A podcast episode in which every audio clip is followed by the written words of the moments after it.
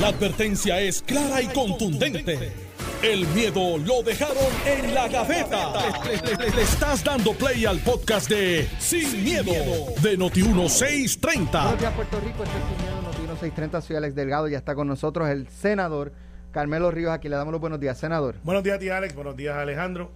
Que llega ya mismo, me imagino. Se le está pegando. uh, No, yo llevo, yo llevo varios meses. Ustedes se pasan con Voy a empezar a sentarlo a Carlos de acá. Me están estereotipando y yo llego se- más temprano que Alejandro muchas está veces. al, al estu- ahí al micrófono, ¿no?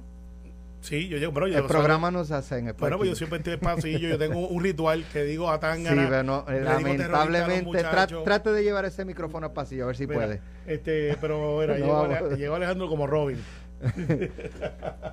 Corriendo Gobernador, que- siéntese acá para que se, se le está pegando eso de, de, de a Carmelo. Yo te estaba defendiendo. Yo sé que sí, siempre. Iba a decir que hay un tapón un inusual. Sí, Ahí en la electrónica, por No, ahí. No, no, y Yo para ir para el Expreso de las Américas. o En todas partes. Allá por, por los filtros también cogí un ¿Tú poco sabes de. quién es culpa de eso? ¿De quién? De Luma. ¿Por qué? No sé, porque cada vez que pasa algo le echan la culpa a Luma. Pues vamos a echársela también por el tapón. Bueno, Luma se la echó ayer a la autoridad. Ah, la- bueno, pues está bien, pues es culpa de la autoridad. pues y la bien. autoridad dijo, para No. no miren, no fuimos nosotros, Está investigando. están investigando. Está investigando. Pero Está bien. Josué, Josué, Josué Colón, el director ejecutivo de la autoridad, dijo, este, nos dijo ayer que apuesta a lo que sea que cuando culmine la investigación va a terminar en que fue algo eh, que ocurrió con Luma, no con la autoridad, no fue un hecho de generación, fue lo que... Sí, lo- lo él, que él, él explicó esta mañana. Mira, Sí. y, obviamente Pero un pues, apagón de dos o tres horas más o dos o tres horas, este, para lo que teníamos esto, no es que estemos bailando en un solo pie, pero ¿te acuerdas cuando se apagaba esto por Un apagón así era, Era uno o un dos día, días. dos días, exacto. Y, y- y yo creo que tiene que ver mucho. Además de que Josué sabe lo que está haciendo porque llevaba treinta y pico años ahí. Ha, ha cambiado, no sé si ustedes lo notan, ha cambiado una cultura dentro de la propia autoridad. Y los que con los que yo hablo de Luma, no sé si es cuando tú tienes un dirigente, es el mismo equipo. Vamos por esta manera. Estos son la misma gente, el mismo equipo, pues son los celadores, son los que están ahí. Pero tú cambias el dirigente y como que los equipos empiezan a mejorar. Bueno, que Josué Colón es una figura que, que ¿sabes? Ha corrido el fil. Claro, No- pero- No ha pero- estado acá encerrado allí en... en- Pero podemos estipular que son los mismos celadores. Que no ha habido un reclutamiento brutal que tú digas, mira, esto es un dúo. pero, pero celadores es Luma ahora. Por no es eso, la pero- autoridad. por eso que digo el total. y lo que entiendo es que han ido reclutando, ¿no? Sí. Han sí, ido reclutando. pero no ha sido que tú digas el 60% ha cambiado. Sí, no, no. No, eh, eh, y, y yo creo que es un cambio de cultura corporativa donde Luma parecería que iba a ser el monstruo malo. Y yo hablo con muchos de los que están en Luma y dicen, mira, tenemos equipos, me gano más chavos que antes. Los que se fueron, no todos, pero una gran parte dicen, mira, mano, hice, fallé, quiero volver para Luma. Eh, porque la gente que se quedó dice, mira, acá estamos mejor que antes. Y dicen mucho la palabra equipo primero, el equipo es nuevo, eh, las cosas corren. En el caso de la generación, con Josué, pues yo no he visto un reclutamiento tampoco excesivo de digan, mira, esta gente son nuevas. Y es como un cambio de que, mira, vamos a hacer esto de esta manera, de esta manera, de esta manera, y todos esos cuentos de horror eh, que escuché a Luis Raúl diciendo, esto ya lo hicieron porque ahora este es el primer espacio o paso para privatizar. Mucha gente quizás piensa que la privatización eh, es el futuro, pero te digo algo, mientras Josué esté ahí, o alguien como Josué que sepa de eso, como que el argumento no, no vuela. Mira, ¿Tú la, sabes qué? La- en cua- respecto a la privatización, para eh, comentar sobre eh, aeropuertos, yo creo que fue para bien. Aunque hace poco surgieron unas fotos de como que había unas áreas en los baños. Como han que dejado estaban caer un poquito. abandonados Y eso. Lo han dejado caer un Así poquito. que, que, este, eh, eh, pero eso la gente de Aerostar tiene entonces que poner oído en tierra y, Sí, y claro. atenderlo. Pero en términos generales, este, lo- la- los comentarios son positivos. Expreso Luis, eh, Luis Aferre, no, el, el expreso de 10. 22, eh, ajá. 22. Pues mira, eh, el, sí, de hecho, aumenta, el peaje ha ido aumentando, pero también es una, es una carretera muy distinta, o por lo menos hoy, hoy la 52 ha mejorado bastante porque la- Sí. la, han estado atendiendo, pero cuántos este, shock absorber, cuántos bull joint, cuántos ¿Cuántas gomas? terminales costó. Mm. Y, y si te Que quedas, no me ha pasado, que- pero si te quedas, me dicen que tienen un servicio que en menos de media hora, no sé si es La privado. 52. eh, sí, sí, lo empezamos, lo empezó nosotros, Miguel Torres lo empezamos. Copiando el de, el de la 22. Sí, El que- de Metropista, que te, te- te llega una pick-up con, con luces para... sí, y te cambian la goma y toda la Exacto, cosa así. que es un servicio que está incluido Eh. dentro de. No sé, ¿es así?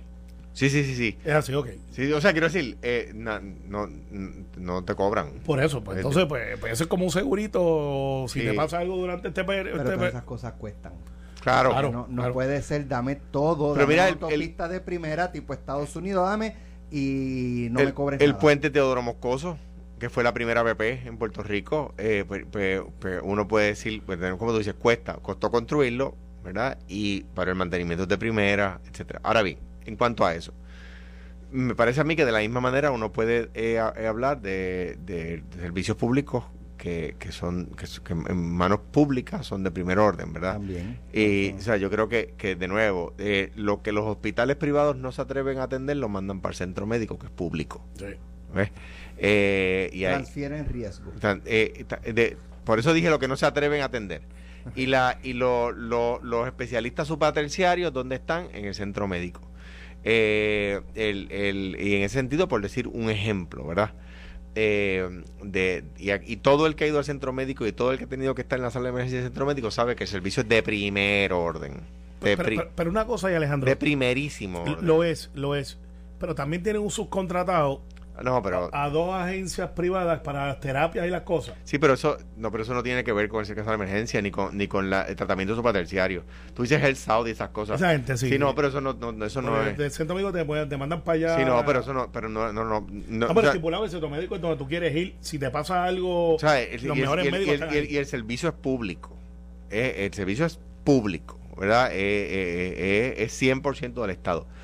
Yo prefiero los servicios públicos en manos públicas, ¿verdad? Y me parece a mí que cuando la Autoridad Eléctrica estuvo eh, en- en administrada eh, eh, por, buenas administraciones, eh, eh, eh, funcionó bien, e incluso mejor que ahora.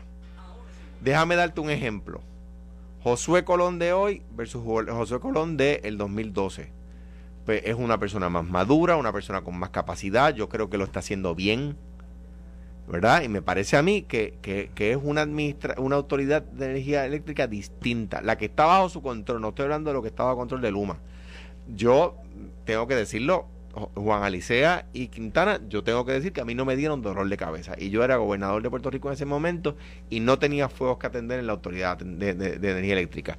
Hubo el apagón general aquel por un, y Un rayo fue. un rayo que, que hu- hubo un, un circuito que no, no se defendió, ¿verdad? Se supone que tumbaron unos breakers internos y rápido dijeron, ah, es el problema de mantenimiento. Ese en particular era nuevo. No tenía problema de mantenimiento, era nuevo.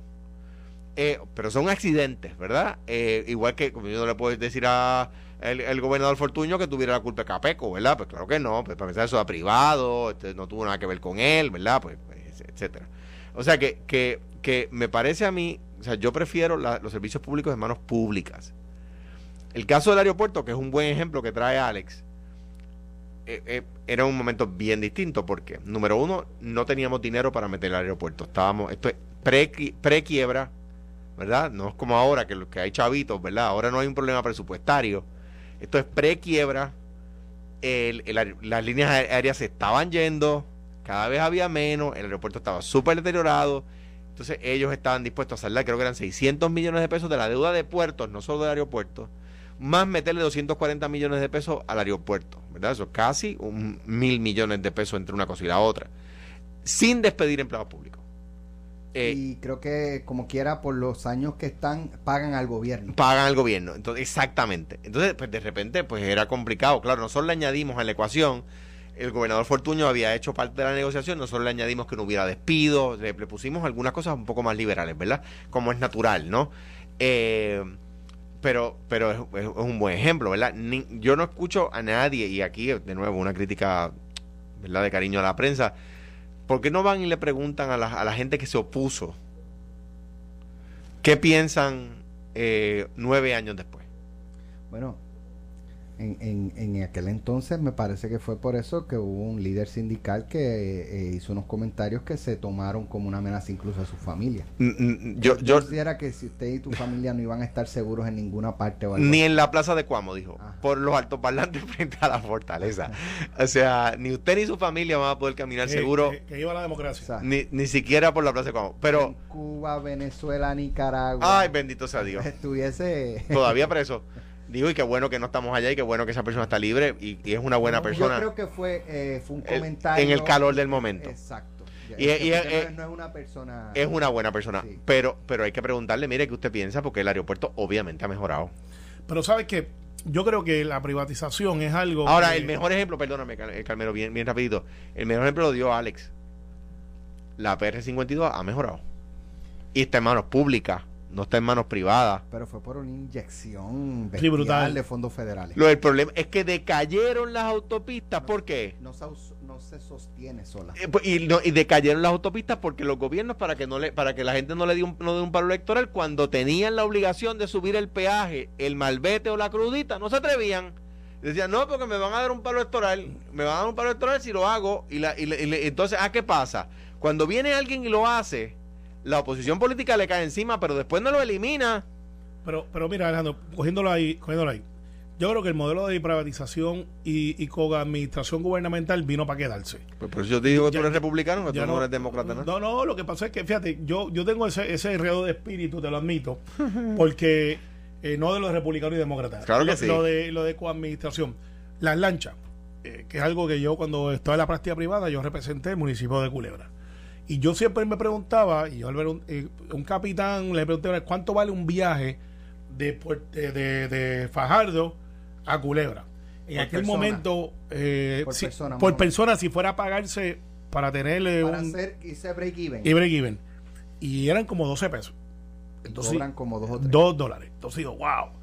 Tú vas a otras jurisdicciones donde hay ese servicio muy parecido y estamos disponibles a pagar los 12, 15 dólares por el ferry.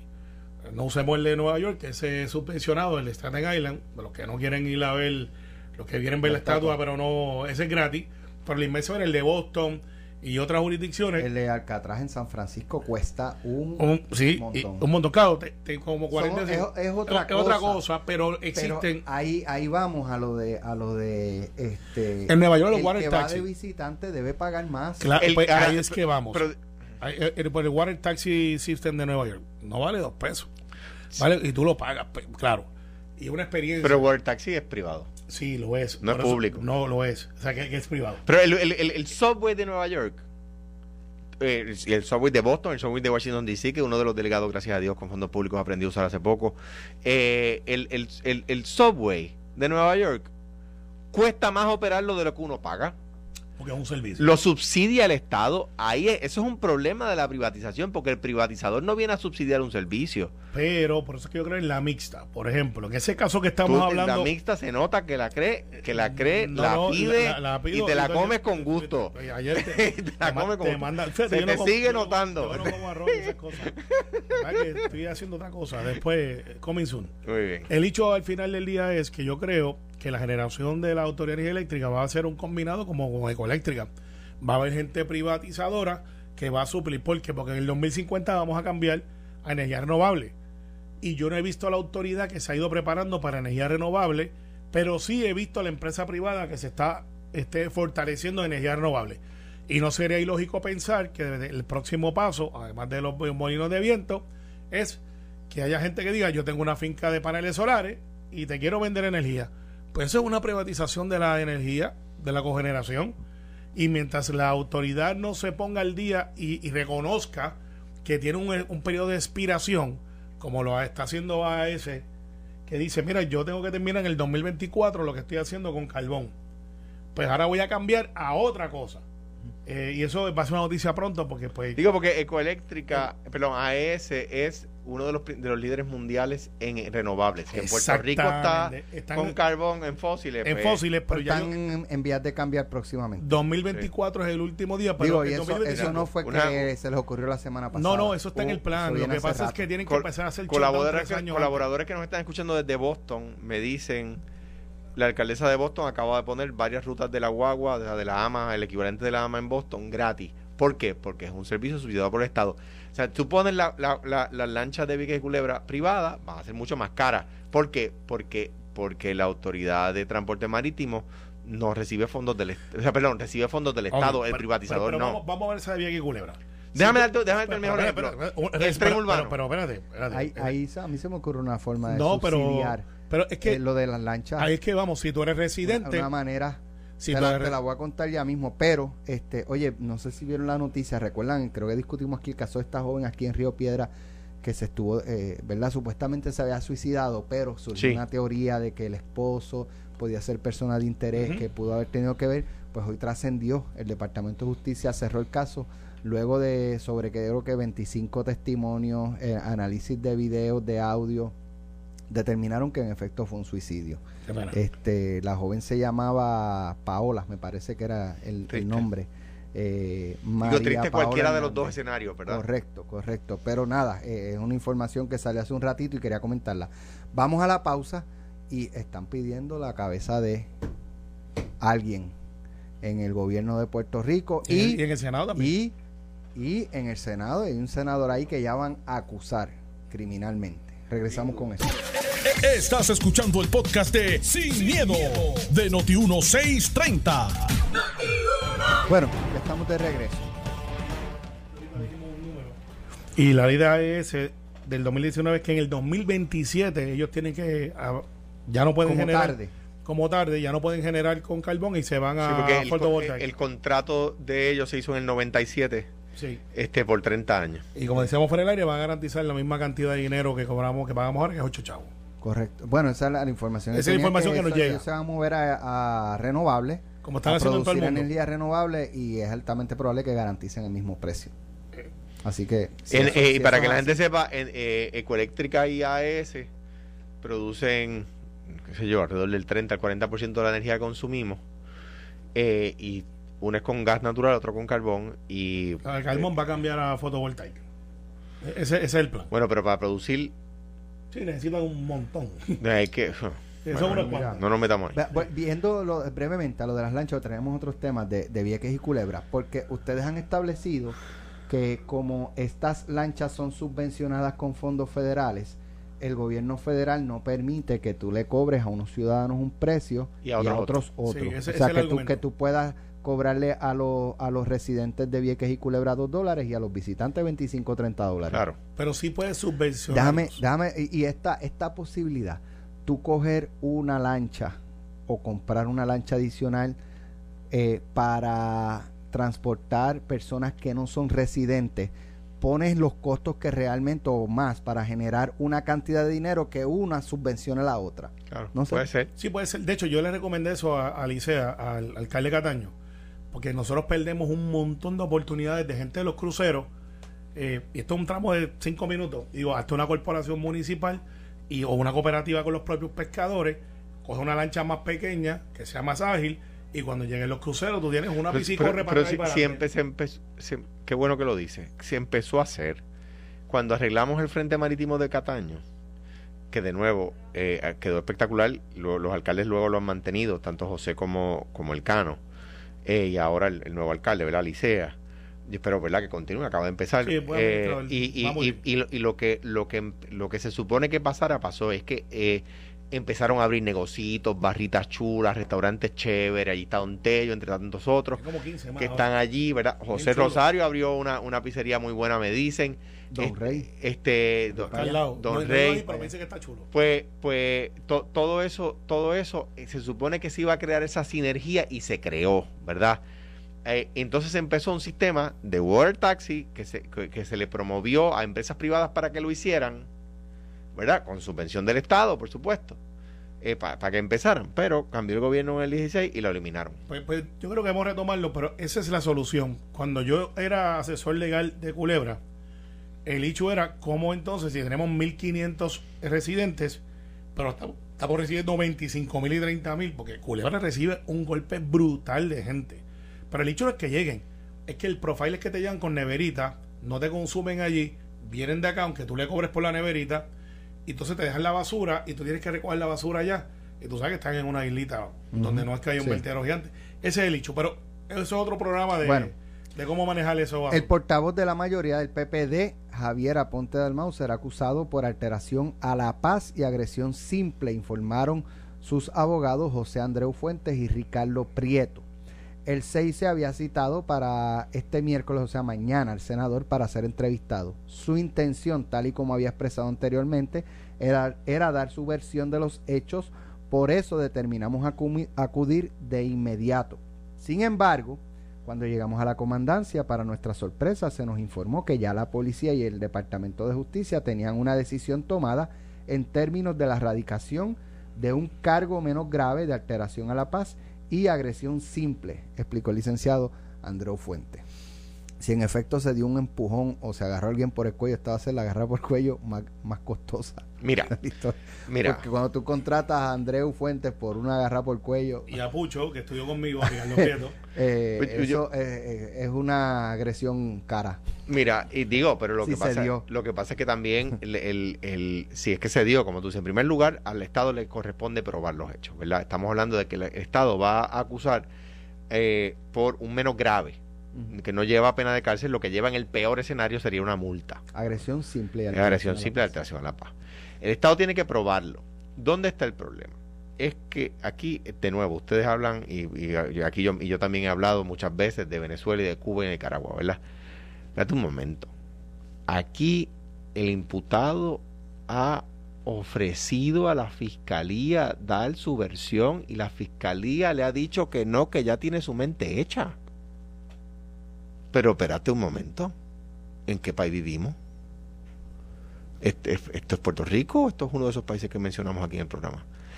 Y que lo- la información que yo tengo es que los abogados del senador le ofrecieron al Estado cinco testigos y que el Estado le dijo no es necesario, vamos a someter la regla 6. Ah, pues ¿cuándo? Vamos a hacerla rápido, le dijeron los abogados del, de- del senador. Y que le dijeron, no, la semana que viene no se puede porque es la semana de la policía, la de más arriba. Espérate, ¿cómo? ¿Qué, qué tú dijiste?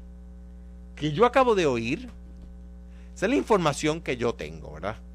Eh, me parece a mí, eh, eh, yo eh, muy pocas veces llevé casos criminales, porque al menos llevó un poco más que yo, pero que el imputado, o en ese momento el alegado, e imputado le diga a la fiscalía a través de su abogado quiero dar mi versión y la fiscalía y la policía digan no no no no nos interesa su versión ya tenemos la mente hecha mire no, lo que le dicen es la escucharemos en su momento en el No, tribunal. mira, es que no es así que funciona, no es así que se supone que funciona, porque tú tienes a, a- a uno de los dos.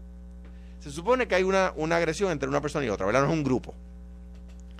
Uno de los dos da su versión y el otro dice también, yo te la quiero decir antes de que tú tomes la decisión de acusarme, porque acusarme no es una cosa pequeña, ¿no? O sea, no es una bobada, es verdad que es un menos grave, pero no es una bobada.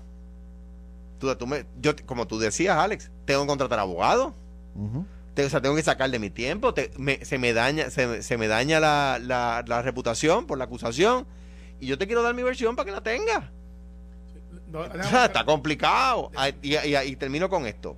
Cuidado con los que se les va el gatillo de los políticos, pidiendo renuncia, pidiendo sanciones, todas las cosas. ¿Por qué? Porque si con la mera alegación de un menos grave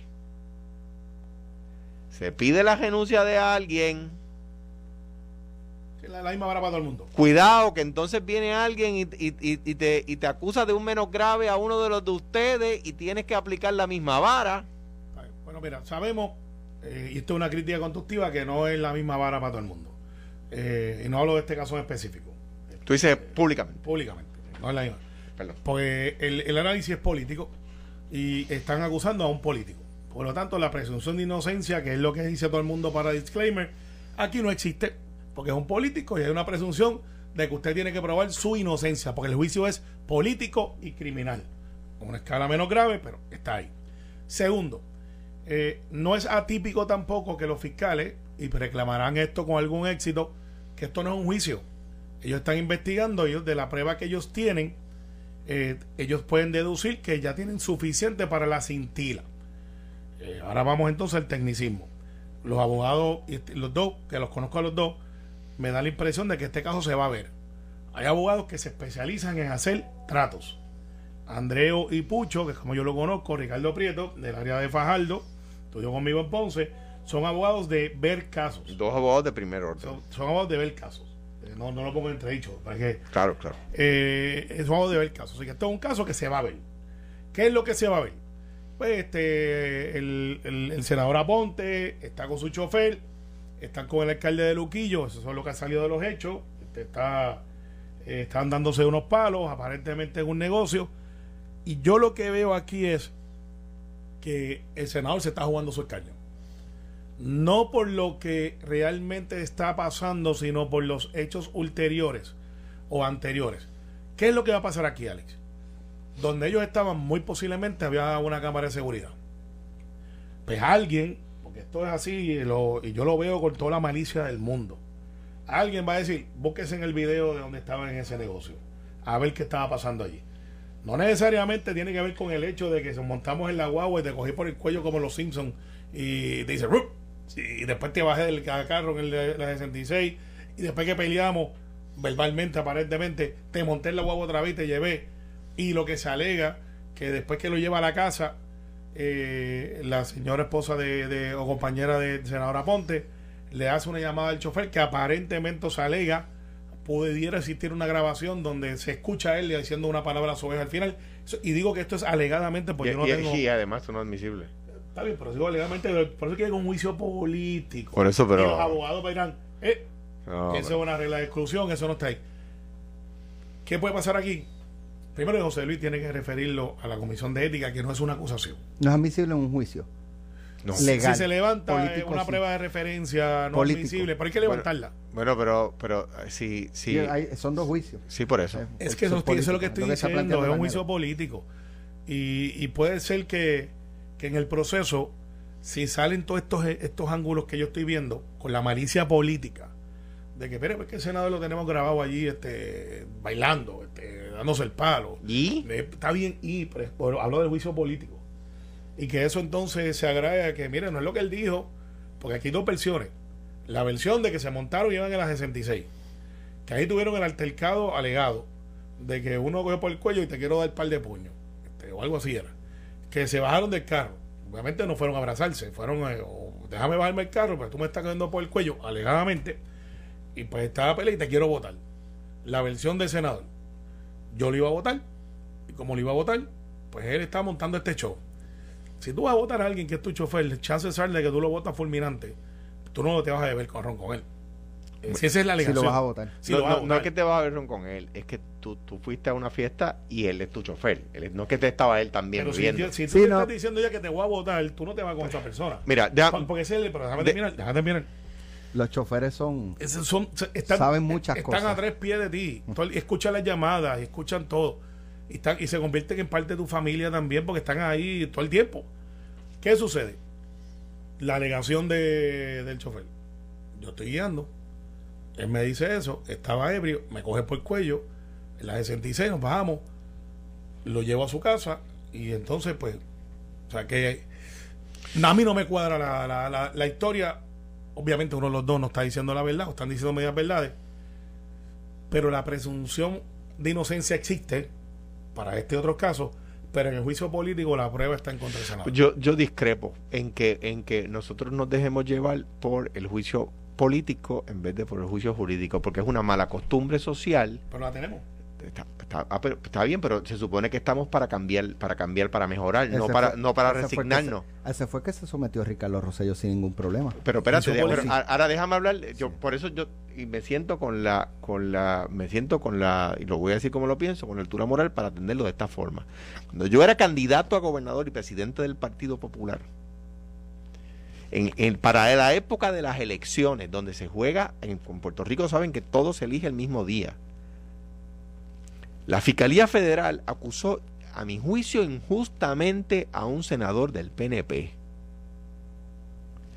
Y yo- Martínez. Y yo tenía la, com- el pla- el- la, la mesa servida para masacrarlo públicamente, para hacer lo que dice Carmelo, que se llama el juicio político.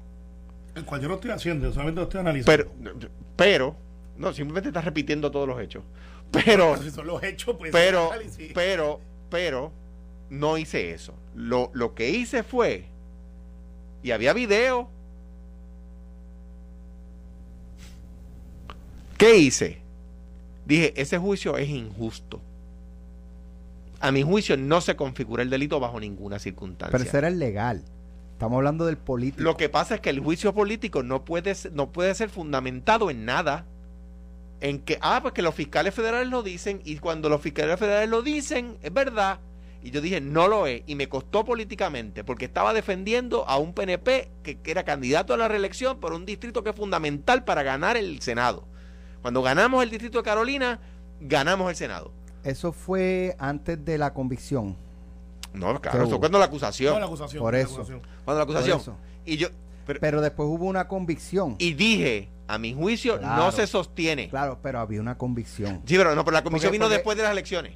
Por, ah, que ya no era senador. Ya él no era senador. Ya. Entonces, eh, eh, eh, digo, aún me- ya siendo gobernador, dije, a mi juicio no se sostiene.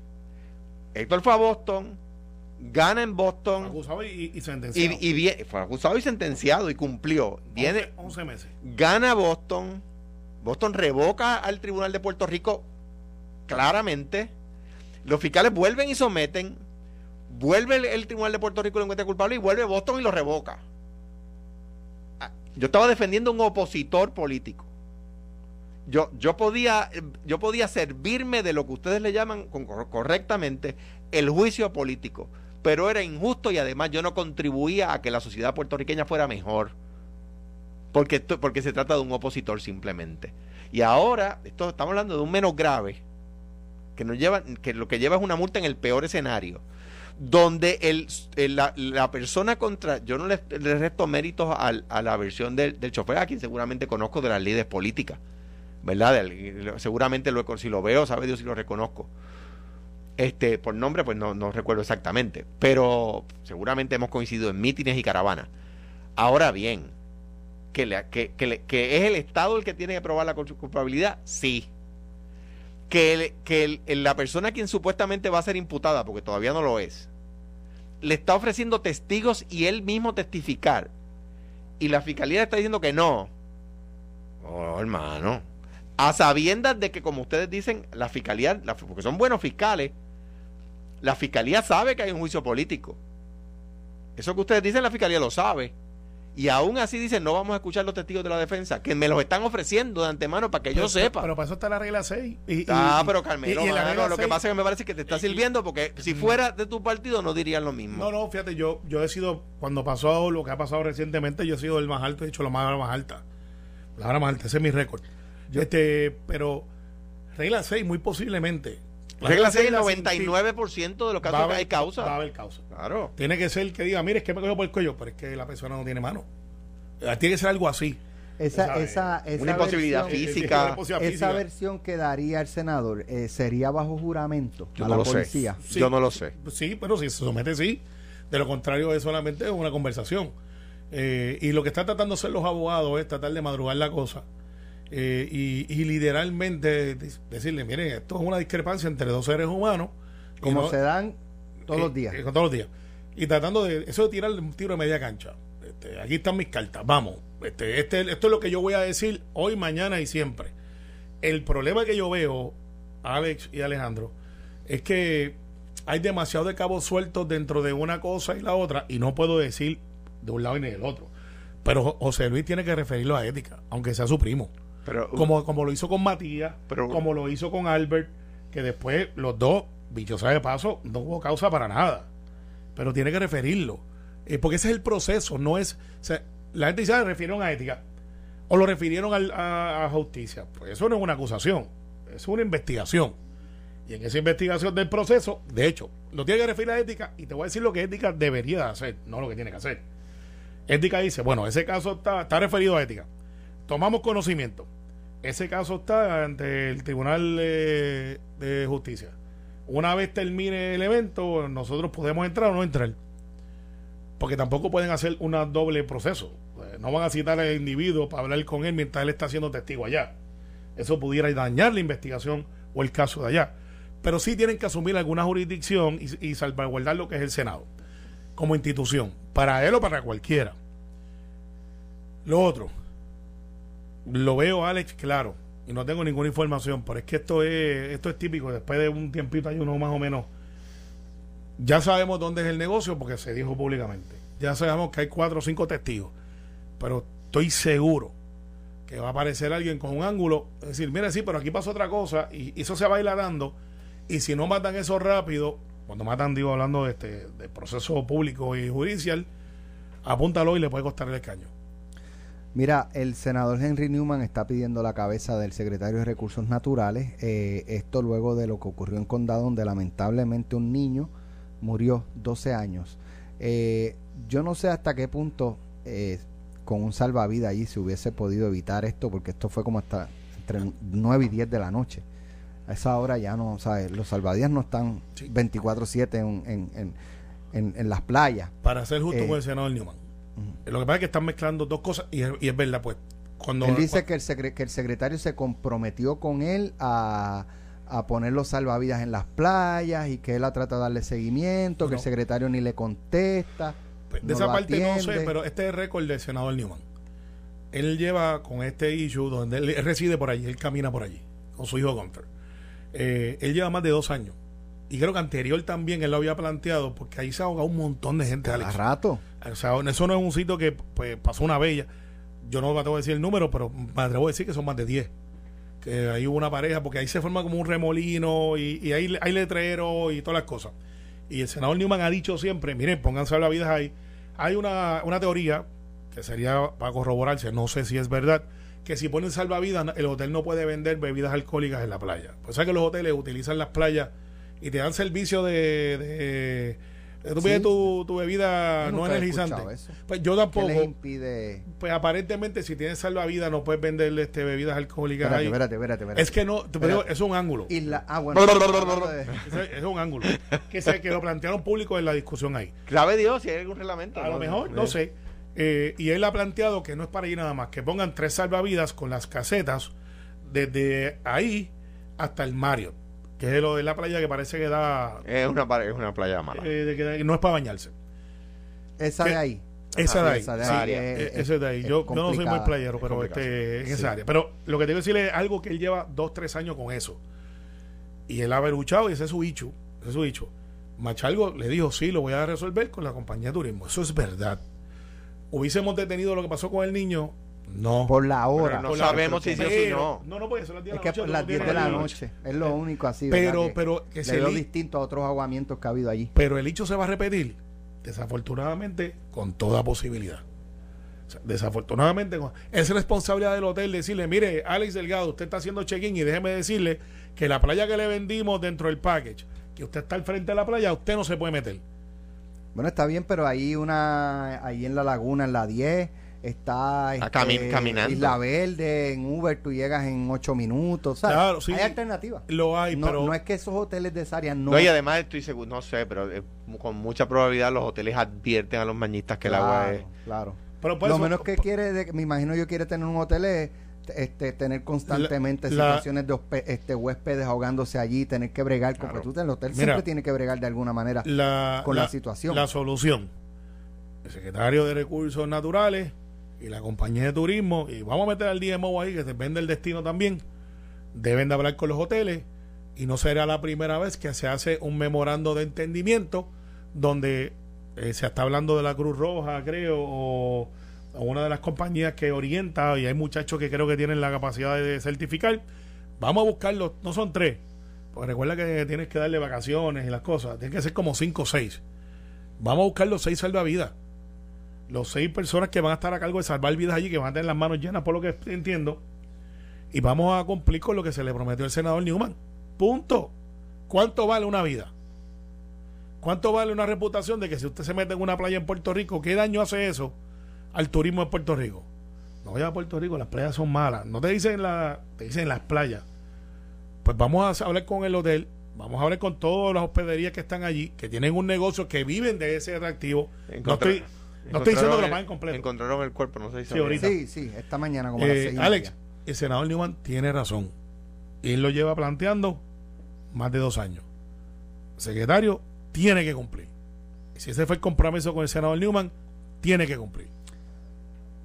Bueno, llegamos al final del programa. Ya está por ahí Ferdinand Pérez, pelota dura. Carlos Mercader llegó hoy eh, tempranito. Esto fue, el podcast de Sin, miedo, de Noti1630. Dale play a tu podcast favorito a través de Apple Podcasts, Spotify, Google Podcasts, Stitcher y notiuno.com.